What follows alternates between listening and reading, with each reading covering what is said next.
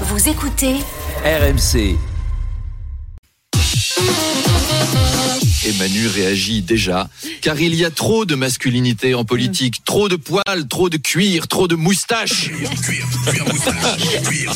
C'est vendredi, on se la refait.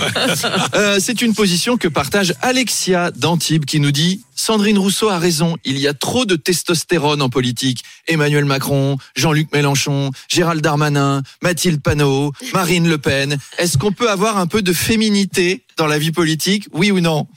Bertrand de Paris nous dit il faut peut-être plus de femmes au pouvoir. Mais alors, il faut en prendre des old school. Parce que nous, à Paris, on a pris une femme moderne.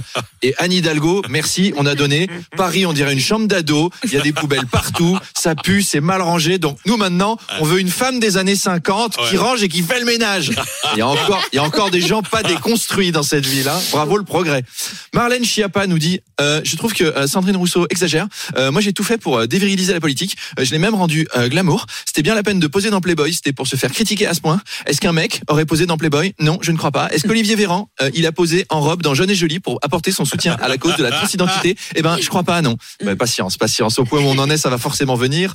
En tout cas, c'est vrai qu'une femme à l'Élysée, ça ferait du bien. Et là, nos auditeurs ont des suggestions. Le 32-16 a explosé. Julien nous dit, à quand Apolline présidente Em- Oh, Emeline. Apolline avec nous. Hugo, Apolline à l'Élysée. Louis, moins de Brigitte, plus d'Apolline.